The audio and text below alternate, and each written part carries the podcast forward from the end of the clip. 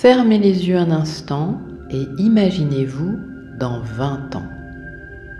Enfin non, imaginez plutôt le paysage qui vous entoure.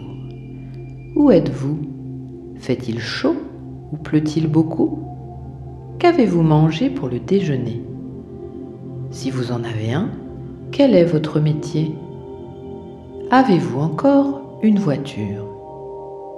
Est-ce un président élu qui gouverne? Avez-vous une puce insérée au creux de votre poignet droit? Et qu'est-ce qui émet du fond de votre poche?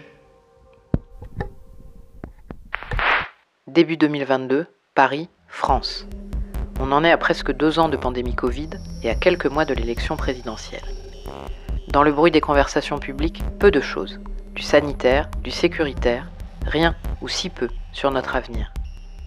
À ma droite, une COP26 décevante, des phénomènes climatiques extrêmes plus nombreux, une compétition mondiale qui s'accroît pour les ressources.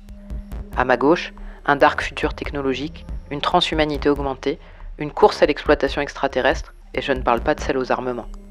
Au centre, un climat social tendu, des burn-out à la pelle, du ras-le-bol, des éruptions violentes dans la rue et dans les stades.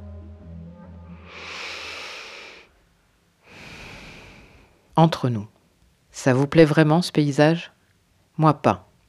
Alors, j'ai décidé de découvrir pourquoi on nous avait kidnappé notre avenir.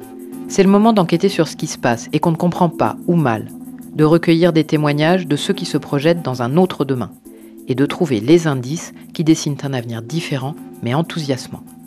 Je m'appelle Ariane Cronel et j'ai une enquête à mener. Enquête d'avenir.